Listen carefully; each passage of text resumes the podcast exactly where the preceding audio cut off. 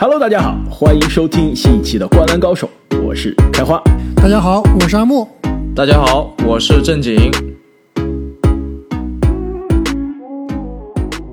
那么三十天三十队的系列，我们今天来到了第十天。那今天的节目呢有些特别啊，因为我们三位主播是邀请了我们一位共同的朋友来跟我们一起聊一下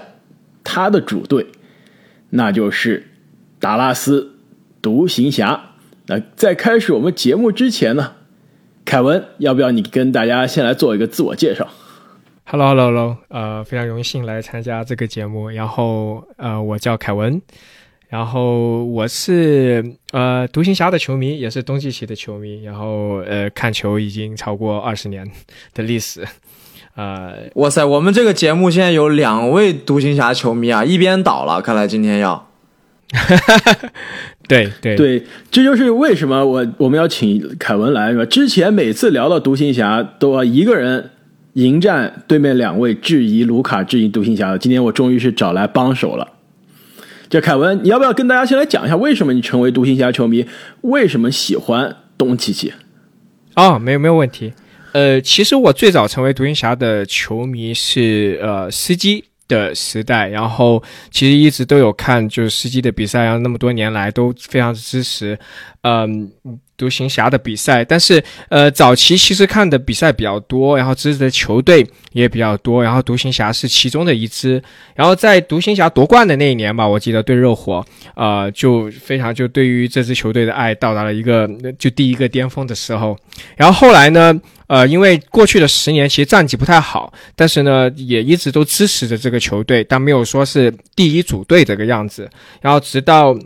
三年前吧，独行侠选到了东契奇，呃，然后当时刚好我的那个 fantasy 的那个篮球的那个力，我也选到了东契奇。其实当时没有想到他会变得那么的好，但是因为我当时我的自己的那个幻想篮球的那个联盟里面选到了他，所以几乎一场不落的看了他所有新秀赛季的比赛，呃，自然而然的就萌新的就是，嗯，独行侠变成了我的主队啊。然后又因为东契奇，所以现在几乎是我的第一组队了。然后呃，基本上是。所有的比赛一场不落都在看，就非常支持这支球队。没错，这虽然我经常说我是这个独行侠的球迷啊，但是自从开始做《灌篮高手》以来，基本上其实为了关注很多支球队，其实每天晚上看的比赛还是挺杂的。就估计过去这两三年看的独行侠的比赛啊，除了季后赛之外，我觉得常规赛肯定估计看的没有凯文多。所以今天邀请凯文来了，也是跟大家可以更加深入的。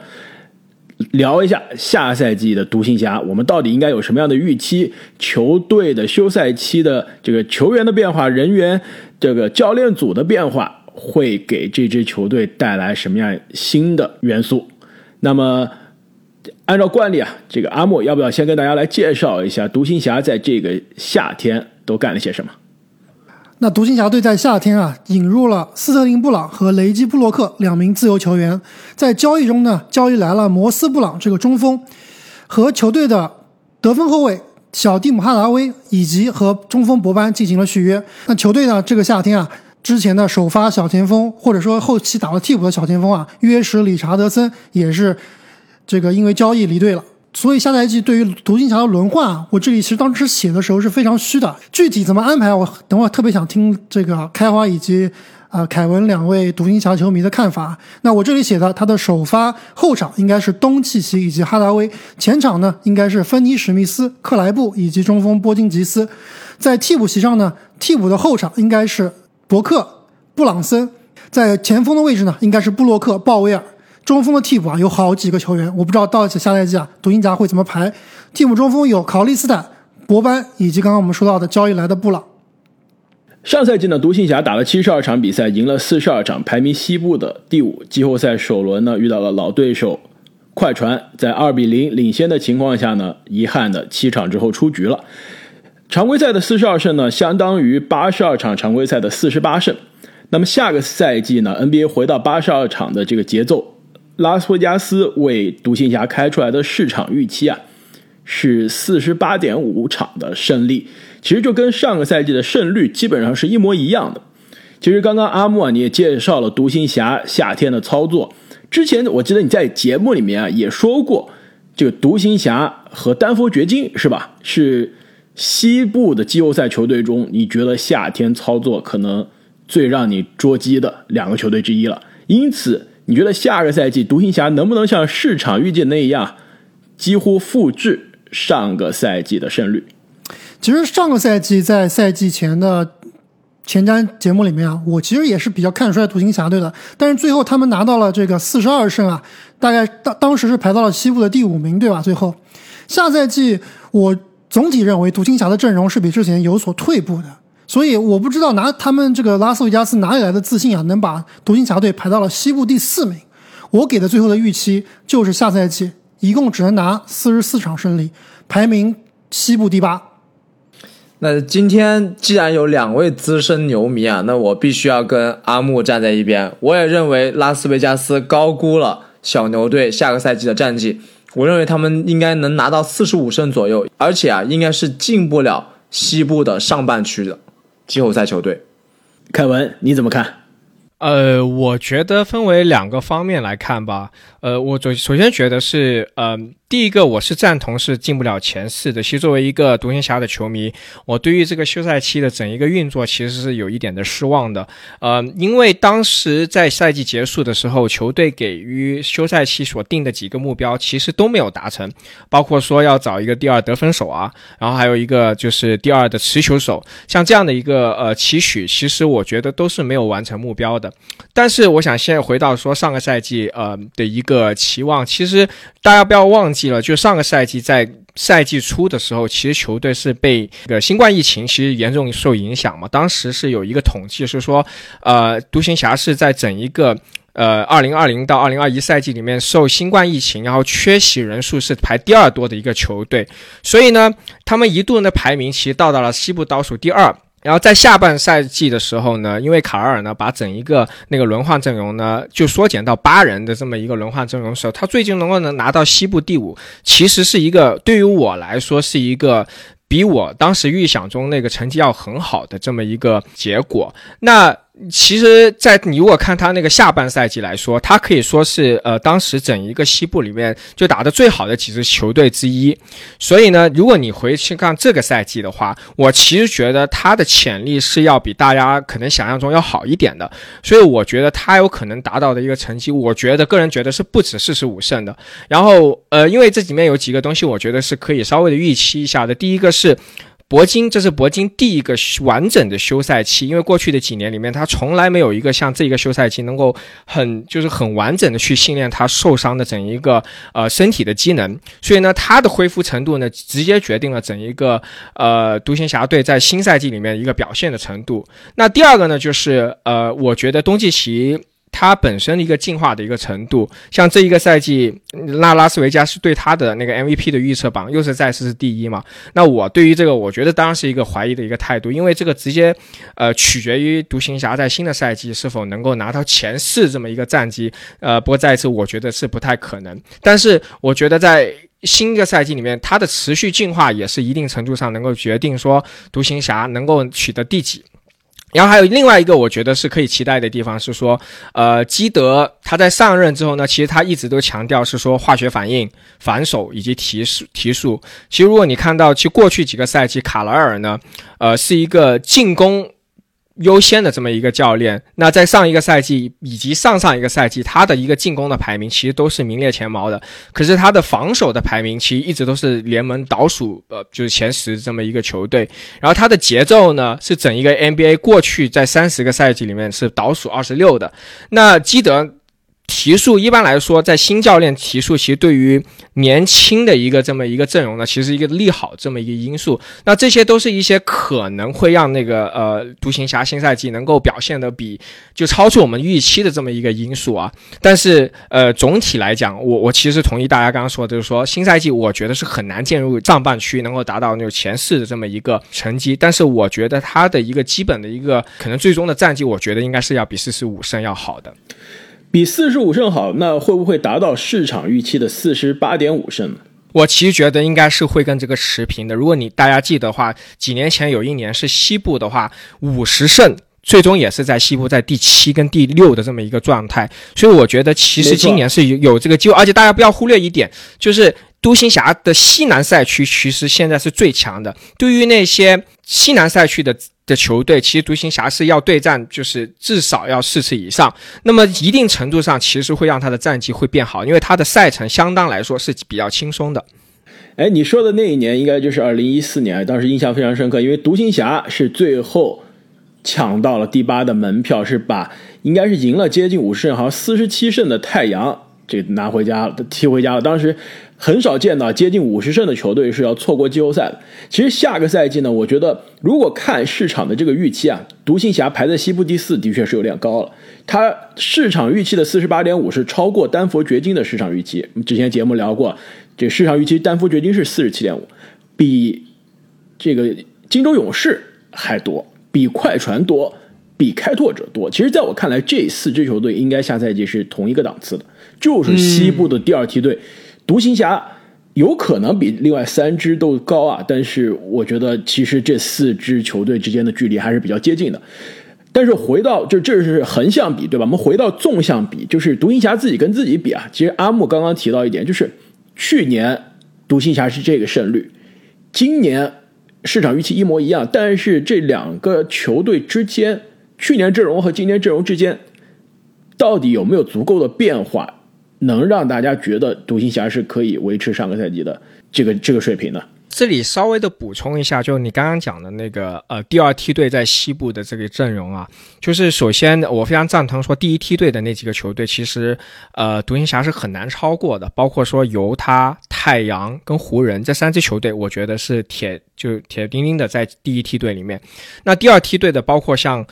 呃，勇士，因为勇士他现在是有一个大伤员回归，就是汤普森，所以谁也不知道他的那个恢复的一个条件能够到达什么样一个地步，所以呃，其实他是一个非常未知的一个这么一个因素在。然后第二个呢是掘金，其实。刚刚有讲到说，我觉得这个休赛期掘金是其实不能说就能够成功的。我其实甚至说我可以给他一个就是呃不到合格线的这么一个评分的这么一个呃休赛期的运作。所以呢，这三支球队包括快船啊，这三支球队我其实是觉得呃。独行侠是不会比他们差，那即使说不能比他们好吧，啊，甚至是我觉得有机会，确实是在争这个第四到第六名，甚至第七名这么一个呃这么一个排名这么一个状况。所以呢，呃，呃我我觉得其实独行侠是有机会是说到达一个第五或者第四次或者第六，其实都是有可能的，就似乎说这几个球队哪个化学反应更好，然后表现更好。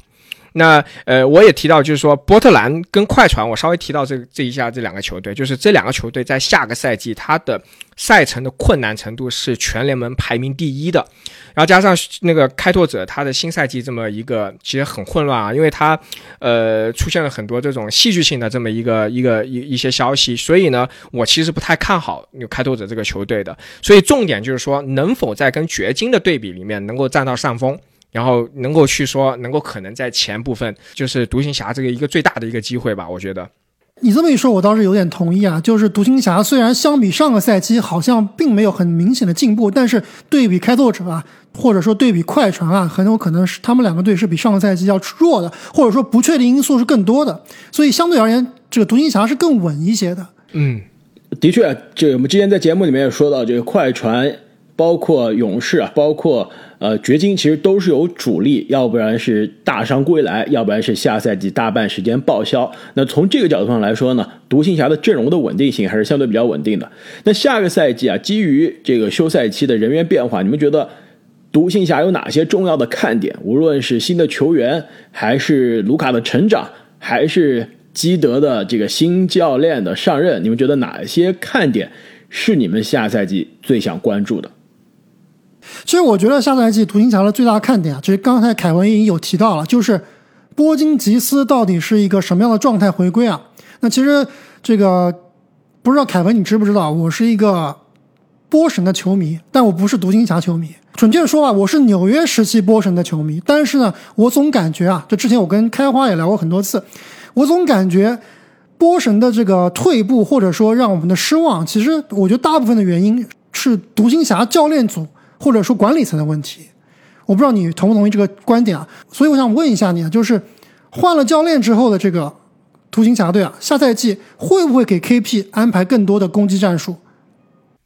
我我其实非常同同意这种说法啊，因为呃是这样子的，就首先从教练的一个角度来讲，首先呃必须肯定是卡莱尔肯定是比基德。是一个更好的教练，更有经验的教练，毕竟有冠军的一个这么一个呃过去的历史在嘛。但是呢，就是我我稍微的讲一下，就是关于这两个教练的一个对比，就是卡尔呢是一个非常传统的学院派的一个教练啊，当然他自己本身球员出身，但是呢他呢是一个非常强强调控制失误的这么一个教练，所以呢即使在过去的两个赛季，那小牛就独行侠他的那个进攻在全联盟是。名列前茅，但是他的整一个 pace，我们叫那个速度呢，其实在联盟里面是倒数的。在过去那个赛季，那个呃独行侠他的一个 pace 呢，就他的那个速度呢是全联盟排第二十六位，也就是倒数第四位的这么一个一个一个一个速度。这直接导致了就是说球队是没有很多的快攻，他的快攻的得分是倒数的。那对于球队里面基本上都是需要大家落位，然后去去去去跑一个战术。那对于像卢卡这种球员呢，他其实因为他有那个球权在手嘛，他可以去做很多的调整，他不要紧。可以对铂金来说，你让他去大部分的时间落入一个阵地战，其实他是很难受的。这个直接体现在季后赛，在对快船队的时候，当对方比你要壮的时时候，然后他们又是小球员的时候，然后你还要强行的去落位，去比如说打呃低位单打。还有就是两边底线三分的这么一个拉开的战术的时候，其实对于铂金来说，他是很难受、很难受的，非常难以去发挥他们这这么一个特点。加上他自己本身他下盘他的那个肌肉的那个力量其实不足的，所以对于过去的两个赛季来说，他是非常难受的。即使他自己说啊，我可能不是很适合球队的一个这么一个战术，但是他其实还是非常的职业的，就做到了教练叫他做到的事情。但是是否能够说发挥他最大的这么一个？呃，效能呢？对于独行侠来说呢，我觉得其实确实是，呃，过去的教练组在上面是有一定的责任的。我并不是说过去的责任组不好啊，我只是说对于铂金本身来说，确实是有一定程度上影响他的发挥。那呃，新赛季呢，基德呢，他其实明确的说，我新赛季其实就两个地方，第一个就是防守，第二个就是提速，我要把速度给提起来。那你可以看到，就是在纽约时期，为什么说铂金那个时候被称为一个独角兽？因为很多时候他们是整个。呃，速度是非常的快的，允许铂金去做很多这种冲击篮筐，然后去做这种，比如说补扣也好啊，或者是做这种呃 pick and roll 的这种接球，然后去去攻击篮筐这么一个事情，能够最大化的去发挥它这么一个特效。呃，所以呢，我其实就像刚刚讲的，我其实是蛮期待说基德对于铂金在新赛事这么一个利用的一个一个地方，然后而且基德本身也说，我的职责就是说让铂金能够恢复到在纽约的打球方式，能够让他更舒服。哦，他这个球队其实需要。对他说了，这个刚刚就是他的原话，说我要放。了。对，而且呃，基德在其实可能大家不知道是说新闻一直都说他去了那个呃斯洛文尼亚去跟那个东契奇做续约嘛，这个大家都知道的事情，整个小队都去了。可是对，可是大家可能不知道的是，他们当时在斯洛文尼亚只有两天半的时间，然后在斯洛文尼亚之后，他去了那个呃铂金的那个呃呃家乡是拉脱维亚，对吧？对。在那里其实停留了差不多有五天的时间，呃，他在跟铂金一起，就是稍跟他去，就是说一起训练，然后去过问了他很多在生活上的细节，然后去就是说非常非常的关心铂金。其实这也传递了一个信息，就是说我这个新的赛季我是要重用你的，我希望你能够就是说赶快的把这个呃身体的机能能给恢复过来，然后这里有更大的这个呃责任在等着你。所以我其实非常关注铂金，就是说在一些社交媒体上面一些训练的一些呃。视频也好啊，还有一些照片也好，其实他是最早就投入到整一个身体机能的一个训练的。其实我是对他也是非常非常的期待。对于新的赛季，我觉得，嗯，独行侠在这个休赛期的一个，我可以说是不作为，或者是比较小作为，一定程度上其实有，就是说把他的新赛季的希望很大程度上就是放在了铂金身上。我我觉得是有这么一个一个看法呀。只要不发喝酒泡妹子的这个社交媒体，那我就放心了。其实对于波金吉斯的这个休赛期啊，之前在十大中锋的排名中，我也说到这个，呃，第一次职业生涯过去三年，波金吉斯是有个健康的休赛期，不用去养伤了，他有机会去练更多的新的技能。其实我们非常希望看到的是他在内线的更多得分啊。其实在我今天准备这个节目之前，我也是有这样一个感觉，就是感觉尼克斯时期的波金吉斯在内线持球。单打更多，是吧？机会更多。但是我今天去查了一下数据啊，我发现其实上个赛季波金吉斯在篮下的出手，零篮下零到三尺的出手，占他所有的出手是百分之二十二点三，是职业生涯最高的，比他在尼克斯的三年都高。他尼克斯全明星赛季那年篮下出手只占百分之十五点六。这一点我觉得非常有意思。其实上个赛季，而且他的命中率也是职业生涯最高。其实我我比较了一下，就是这个波尼吉斯在独行侠的这一年，跟他在这个尼克斯那几年，他多的出手是篮下，多的出手是三分，少的是长两分的中距离。其实我觉得这跟卡莱尔的得分的这个进攻的哲学很很很一致啊。就是为什么独行侠在这个一九二零赛季创造了 NBA 的进攻效率的历史记录，但是这个进攻的速率，就是刚刚凯文提到的这个 pace 速率不高，但是他为什么这个进攻的 offense rating 是历史第一？就是卡莱尔是注重得分效率的，我只愿意让你得这个最容易的得分、最高效的得分，篮下三分球，而剥夺了其实波尼吉斯啊刚来联盟的时候，虽然是有一手三分，但是他的中距离跳投也很准的，但这种投篮卡莱尔都不允许他碰了。下个赛季，其实我我是希望可以看到。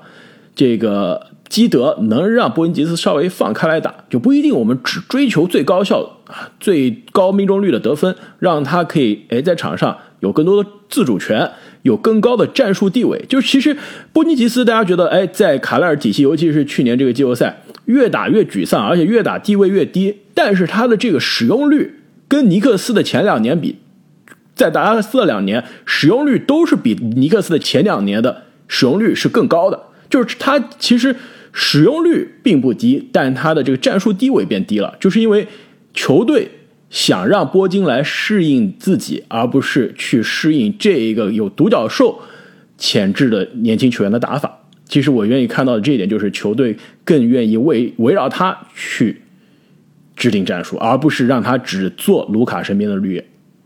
呃，对对，可能大家还有忘记一个事情，就是在那个呃新冠的那个赛季，当那个赛季被停止，就停止了三个三个月嘛，然后要回复到那个呃 bubble 里面的时候，当时 bubble 回来那八场比赛。博那个铂金跟东契奇是表现最好的一个组合。当时铂金在那个 bubble 里面，他是场均三十分、十个篮板，表现非常非常的好。然后包括东契奇，其实在那一个 bubble 回来那休赛三个月回来之后，当时他的那个整个的体型也是他在 NBA 最好的体型。其实也是一定的角度上去说，当他们两个有一个完整的一个休赛训练期的时候，其实状态是会非常非常的好的。那我们再说到，就说上个赛季为什么他们表现不好？当然，一个新冠是说啊，当然没有不好，但是说没有说呃，在前半期是比较不好。一个很很重要一个原因是说，当时大家都没有预期是说球队会回来的那么早。当时有一个传言是说，可能到十一月份、十二月份才会去恢复这个呃呃那个那个新赛季，但是后来是提前了。当时铂金原来是说可能晚点做那个手术，但是呢，就这个整一个这个休赛期的这个这个新赛季的那个赛程，就等于说呃。就是打破了他那自己的那个恢复的计划，这也是说为什么这两个有两个事情，就是第一个是铂金他的表现非常非常的不好，在新赛季开始的时候，他等于是花一整一个赛赛季都没有去调整到他自己的状态，因为他在做手术之后，几乎花了就是很长的时间去锻炼他的一个呃下盘的一个这么一个肌肉的恢复，这是第一个事情。第二个事情是说，呃，东契奇。他当时其实身材也是走样的，他几乎花了他一个月的时间才恢复到他的一个应有的这么一个竞技的一个状态。但是在投篮也可以说他整一个赛季非常非常的灾难。所以就是说这也是一定的程度，说为什么 Vegas 是说对于那个呃独行侠能够说把它摆在一个第四这么一个位置，也是考虑了到这一个一个因素，就是说上个赛季确实是有一个不幸运的这么一个因素在的。完了，听完你们的分析，我觉得我对独行侠有所低估了。其实我们聊了那么多的这个波金吉斯啊，我觉得我们关注的重点，下个赛季，说实话，无论是对于独行侠球迷而言，还是对于其他的非这个独行侠的中立球迷而言啊，关注的重点应该还是卢卡东契奇啊。就是对于下赛季的东契奇，我们应该有什么样一个正确的预期？现在市场对吧？就刚刚你也说到了，这个拉斯维加斯觉得东契奇是 MVP 的这个第一人选是吧？最有可能下赛季。荣获 MVP，其实上个休赛期市场也是这么觉得的，但最后卢卡跟这个 MVP 奖杯还是有很大的一段距离啊。下个赛季我们应该有什么样正确的预期呢？嗯，我我觉得是这样子的，就过去的三个赛季，就是每一个赛季，东契奇其实都有一个肉眼可见的这么一个进步。那从一个角度上来讲，就是说他的学习能力是非常非常的恐怖的。你看上个赛季，呃，就突然间他就是中投。就是他在第二个赛季的时候是完全没有中投的，基本上是非常严格，就走一个摸球的这么一个理论嘛，就只有三分跟篮底。那上个赛季他的他的那个中投是整个 NBA 里面是是名列前茅的，就我我记得是右侧的那个区域，甚至在 NBA 是排第一的得分的，对对吧？嗯，所以呢，我我是觉得从呃，首先从技术上面的开发来说，我觉得在新的赛季其实还是可以看到他的这一个进进进步的，因为他现在才二十二岁嘛，那球员的一个黄金年龄应该是二十六到二十。八岁，所以我是觉得在这个阶段上讲，他其实还有很多空间可以去进步，包括像三分的一个命中率，其实这个东西我觉得是可以期待的，因为过去几个赛季其实他三分命中率不是很强，这第一个。呃，第二个呢是说，我觉得他的低位的一个单打，其实上个赛季在季后赛那个阶段，大家可以看到他频繁的去军训对方的就快船的球员，包括像啊祖巴茨啊，贝弗利，还有那个。贝弗里啊啊，其实这个是一个可以看到一个非常明显的这么一个一个一个进步。那我可以期待说说新的赛季，我觉得他会有更多在低位上面的一个单打，包括像在奥运会的时候，其实非常明显，我觉得他的一个低位单打的一个能力已经是说啊比之前进步了非常多了。所以我是觉得这两个，我觉得是应该会进步到很多的。那还有一个就是他的左手完成的一个能力，也是我觉得新赛季可能会有进步的地方。这是几个他在技术上的一个进步。那另外一个层面。那我想说的说，我觉得说他有可能进步的地方是情绪控制的这么一个能力。那呃，大家都知道啊，就是东契奇在过去的几个赛季里面，其实情绪控制能力不是特别的好。他的每一个赛季，他吃那个技术犯规的这么一个呃次数，其实在联盟里面都是名列前茅的。那我觉得在邀请基德做教练，其实有一个利好的地方是说，他能够从球员的角度上去挑战东契奇，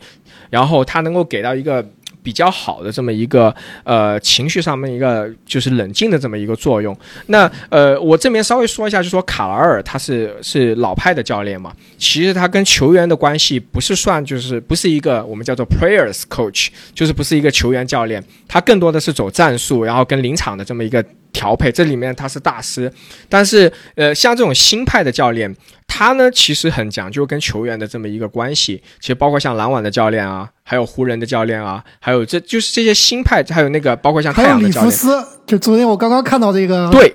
名人堂这个演讲里面，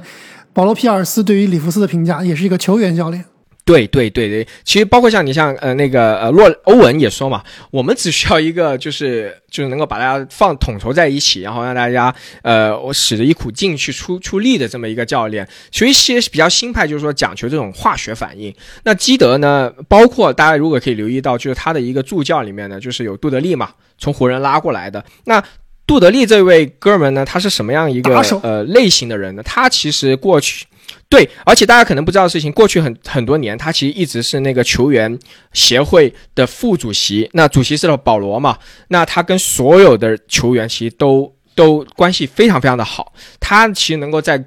更衣室里面作为一个老大这么一个存在，就跟大家关系都都就精神领袖这么一个角色，然后包括像基德都非常知道如何跟他的球员就是打成一片。我觉得在这个程度上，我去希望他们能够就是说对于卢卡这个情绪控制上面能够是说做出一定的指引跟挑战，希望他在这一方面能够说持续的一个进步。呃，所以我是觉得就从这两个方面，其实能够我我觉得我是可以期待是说东契奇在上面能够持续去做进步，一个是技术层面的，还有另外一个是精。神层面的，如果在这两个他能够完成一定程度上的进化的话，我觉得新赛季其实小牛还是说在有很大程度的一个。哎，其实刚刚你提到的这个中距离，卢卡中距离，我我其实之前没有去查数据啊，但查完数据之后，我发现还真的非常有意思。去年卢卡中距离的出手是之前一年的这个占比的三倍，而且呢，他的这个六十到十六尺的这个就是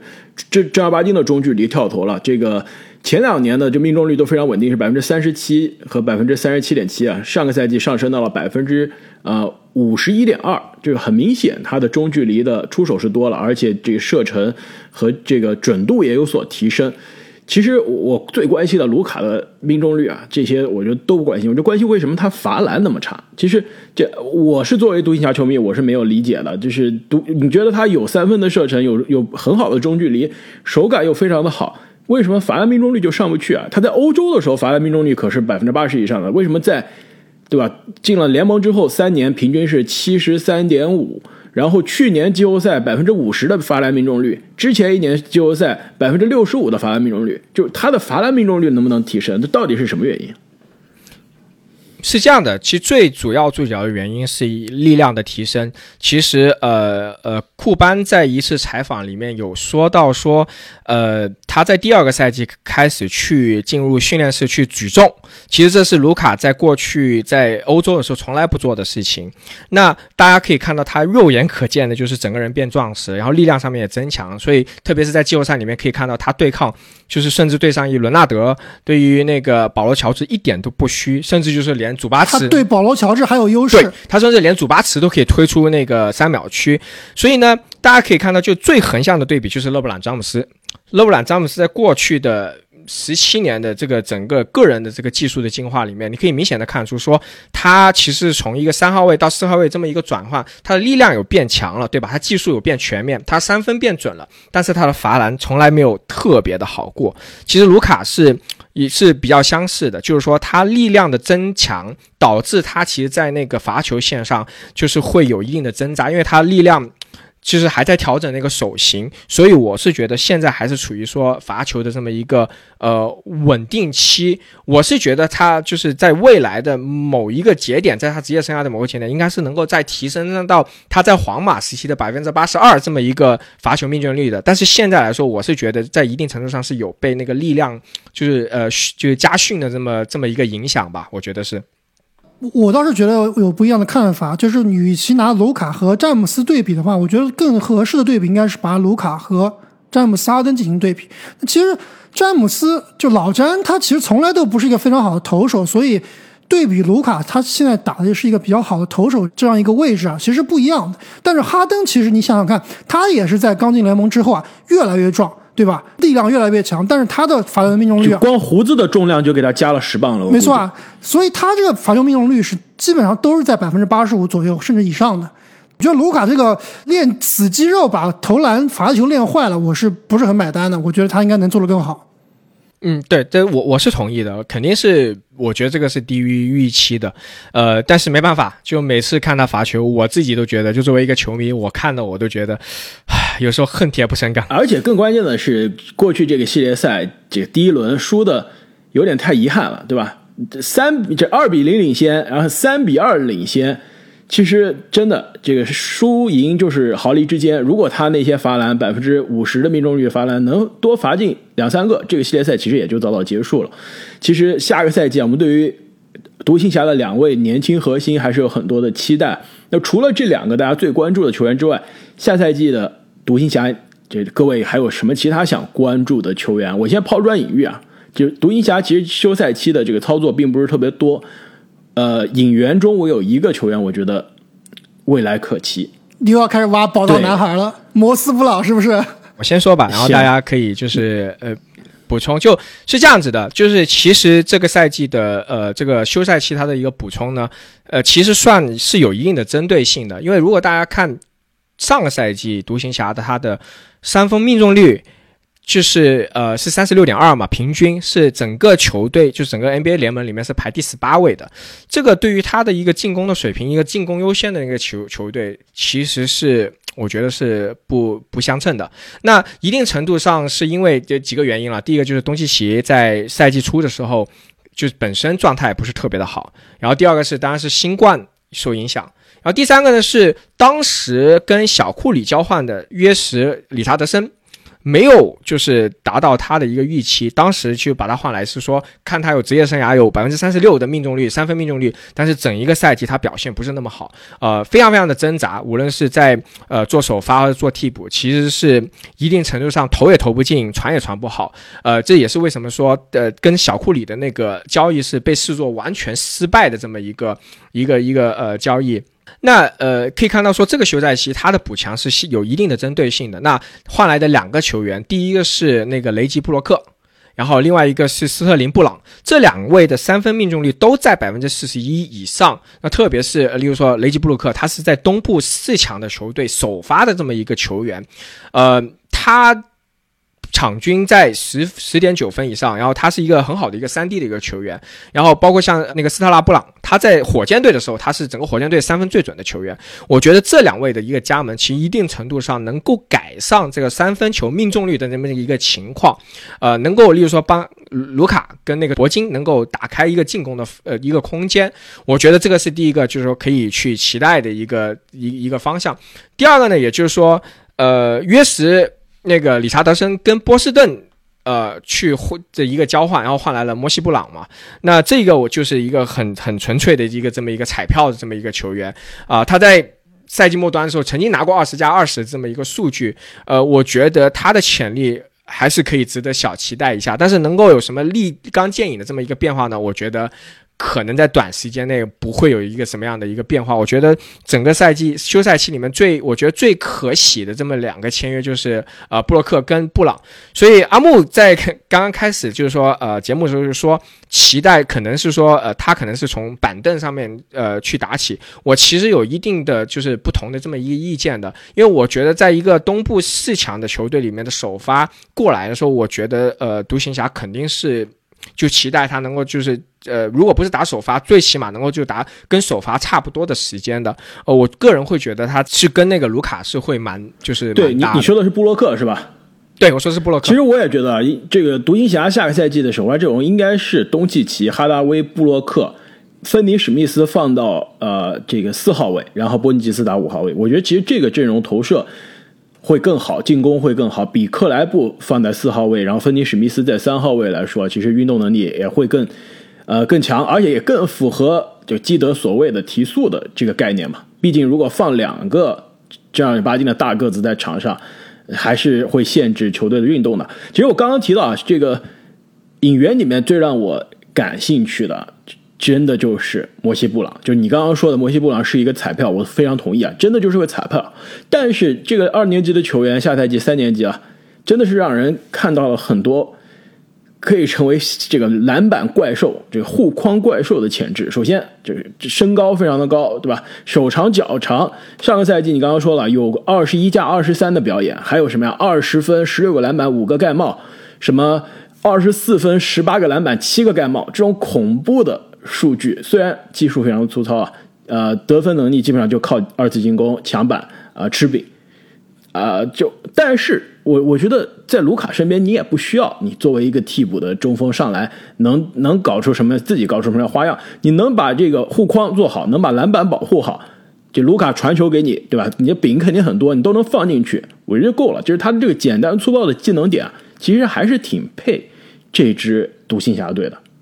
但是你看一下独行侠的内线，特别是中锋的位置啊，人真的太多了。他到底有多少上场时间啊？就你排一排独行侠的这个中锋位置，谁是第一中锋，谁是第二中锋，谁是第三中锋？这样排下来，他可能是第三、第四中锋呀。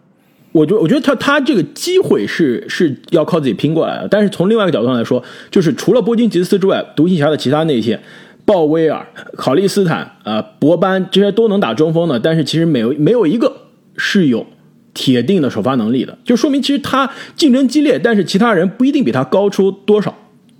对，呃，我这里稍微的加一下，就是呃，我上一个赛季我觉得最遗憾的事情是说，呃。你自从那个鲍威尔受伤之后，上个赛季很少见到那种空中喂饼的情况出现。其实第一个赛季跟第二个赛季的时候，呃，像第一个赛季是跟小乔丹嘛，第二个乔赛季是跟那个鲍威尔，特别是跟鲍威尔的挡拆，然后空中接力是当时是是小呃独行侠队最有效率的进攻方式。在鲍威尔在受伤之前，呃，这个是非常非常赏心悦目的这么一个进攻方式。在自从他受伤之后，上个赛季我们在独行侠的比赛里面几乎是看不到这么一个呃比赛的场景。出现，呃，就是我是觉得非常可惜，所以因为因为呃，冬季其实非常适合我们叫做这种会跑会跳这种所谓的垂直的空间距离，小卡佩拉，对对，其实油管上面有一个呃视频叫做呃，就是卢卡传出的球。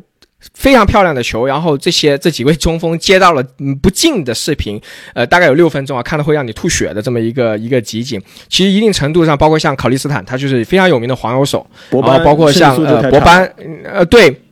对，太差了，这些都没有办法说很好的作为一个得分的这么一个我们叫终结点这么一个存在，我是觉得有点浪费在对东契奇在这一方面的一个能力的。所以呢，呃，说到这个摩西博朗，那没错，他现在是中锋位的五号人选，但是呢，最近有一个消息就放出来说，那个现在球队找了那个拳王钱德勒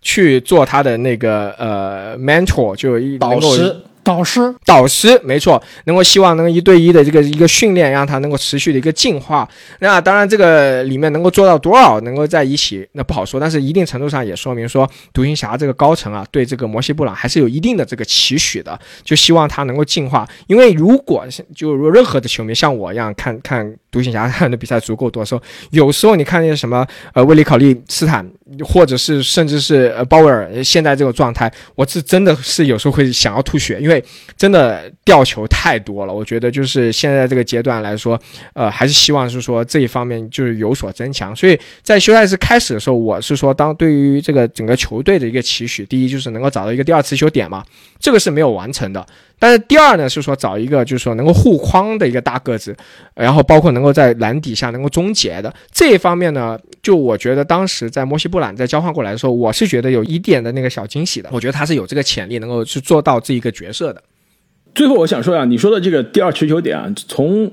现在来看的确是没有找到，但是球队会不会有可能内部开发？其实我一直比较期待的独行侠的一个球员，就是跟卢卡同一届的布朗森。上个赛季呢，布朗森数据其实是有一个突破性的飞跃啊，比之前一个赛季多了四点四分，就是场均十二分，呃，三个篮板，三个助攻吧。但是命中率真的是非常高啊，基本上是这五十四十八十的水平。下个赛季他能不能成为卢卡身边的第二持球点？我觉得他的身材的确是有些缺陷，只能打一号位，而且防守也有缺陷。但他作为一个第二持球人，你觉得够格吗？呃，是这样的，我稍微的再讲回一点，就关于小哈达威的这个签约啊，呃，他是跟独行侠签约了四年七千二百万嘛，呃，其实很多独行侠的球迷有些是觉得是一个很好的签约，有些人是觉得不太好，因为原因是其实有几个原因，是第一是说觉得市场上有更好的一些人选，例如说包括像呃诺曼鲍威尔啊。还有一些像那个呃丁威迪啊，所以呢，在即使是我们独行侠的球迷里面，对于这个签约，呃，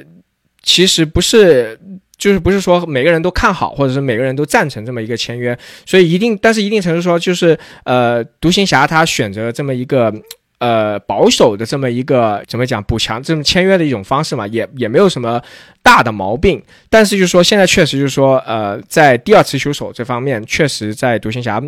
呃，还是缺了那么一点意意识。然后第二呢，是说为什么球队一直想说要找一个第二次球手呢？因为布伦森呢，他在常规赛季的时候，他打的。比较不错，其实在一个阶段里面，他甚至是卢卡之外的，就是得分第二第二的这么一对进攻进攻点。可是问题是，他在对于快船的这个系列赛里面，他的整一个特点被暴露的非常非常的严重，因为他基本上在后面的三场是上不了场的，因为他在上面没办法得分，也没办法持球，因为他的身材其实还有一定上的一个呃先天上的这么一个。限制，那大家都知道，卡莱尔呢是非常喜欢用小后卫的。他在过去的十几年里面，小后卫都能够给他玩出花来。那不然，对巴里亚还有一个那个呃爱丽丝，对吧？都是就在他的就是说，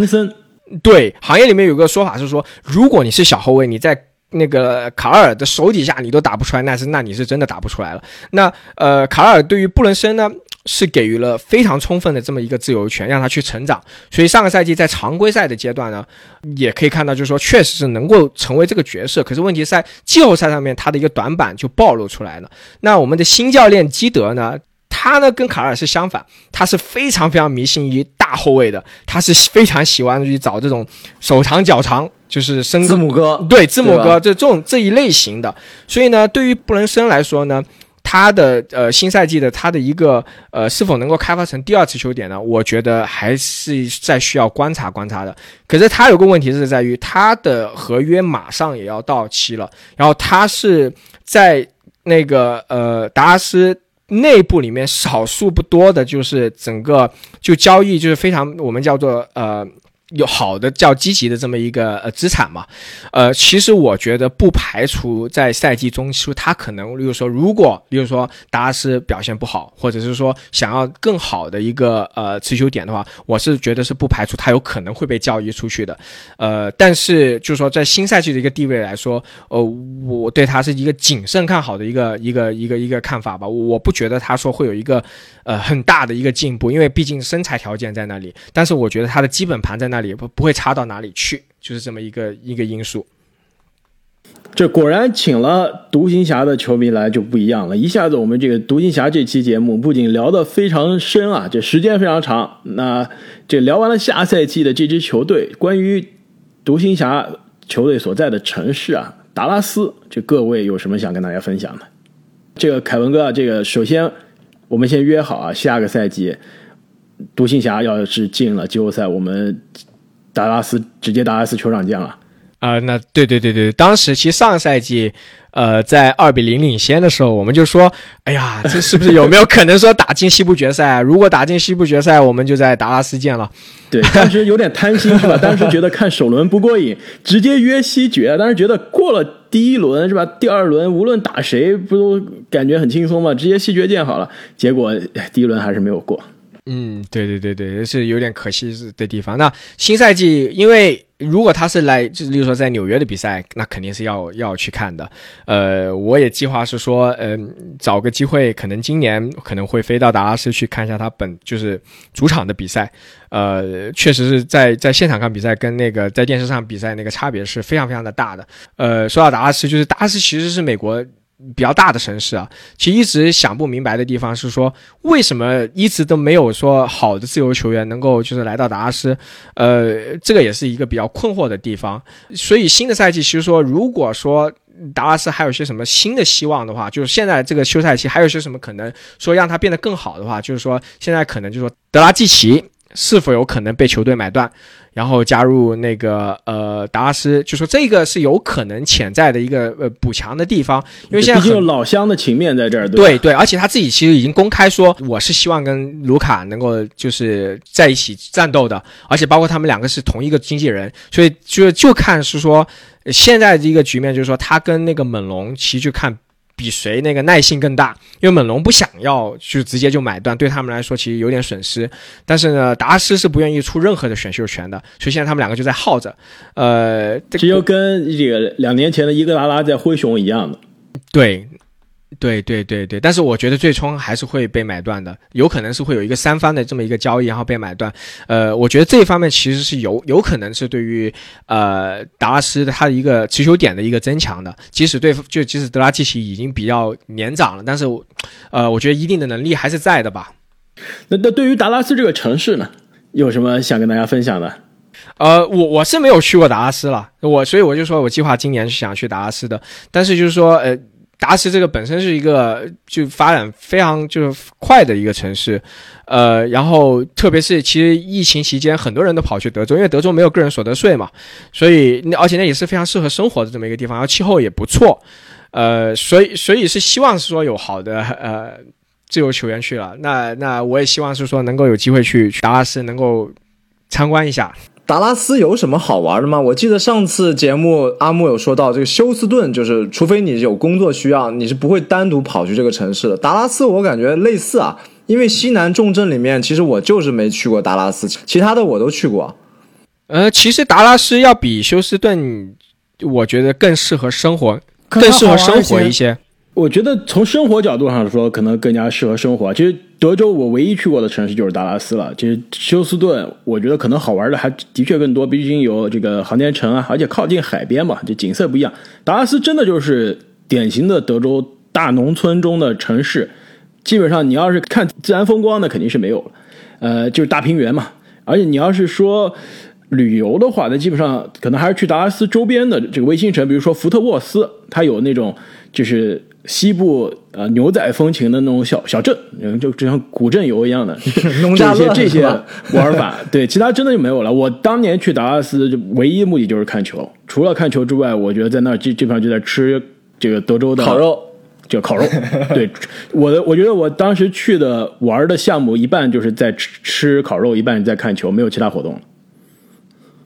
就我想回答刚才凯文所问的这个，为什么没有自由球员会去达拉斯啊？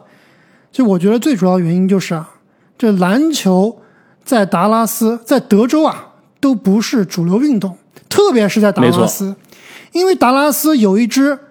这个 NFL 橄榄球队，是 NFL 里面的洛杉矶湖人，是 NFL 里面的纽约洋基，号称全美国人的美国之队。的橄榄球队是吧？就是达拉斯牛仔队，就这个球队的市值也是非常非常的夸张啊，所以某种程度上也反映出来啊，其实，在德克萨斯玩篮球啊，二等公民是吧？可能玩不转，二等公民。那聊完了达拉斯这个城市啊，又回到了最后的这个 NBA 球队名字是从哪里来的系列。呃，达拉斯独行侠的这个名字，首先它中文名就是为数不多啊，官方修改过的，很有争议，是官方修改过的，对吧？这库班亲自出面说：“你们这中文以前的翻译小牛把我们翻译的太可爱了，这简直是侮辱性的。我们要翻译一个更加符合英文原文、符合我们球队气质的。所以这达拉斯，我也不知道你们猜了，这的确就很简单嘛。西部的牛仔传统的这个城市，那独行侠的这个英文 Mavericks，其实它原文的意思是这未打这个烙印的牲口。”对吧？其实它是这种牲口，是来自于这种可能要骂人，没经过，它没经过检验是吧？那个猪肉上面还没盖章的那种，没盖合格。不是，你都你们俩都想到哪去了？它是用来形容那种比较有独立精神、有反叛精神、桀骜不驯的那种人，你知道吗？就是就是。就不愿意盖章的猪，就你想一下，典型的样子是什么？其实就是库班的感觉嘛。就库班在胜利场上，对吧？在篮球圈里就是那种桀骜不驯、特立独行的人，就是很有这种独立的这种所谓牛仔精神。当年独独行侠选这名字的时候啊，最后就是在这个命名大赛中，最后前三名一个是。独行侠这个名字，另外两个名字，一个是什么达拉斯快线，我也不知道这是啥意思，就不知道哪来。另外一个我觉得其实挺酷的，营养快线的快线达拉斯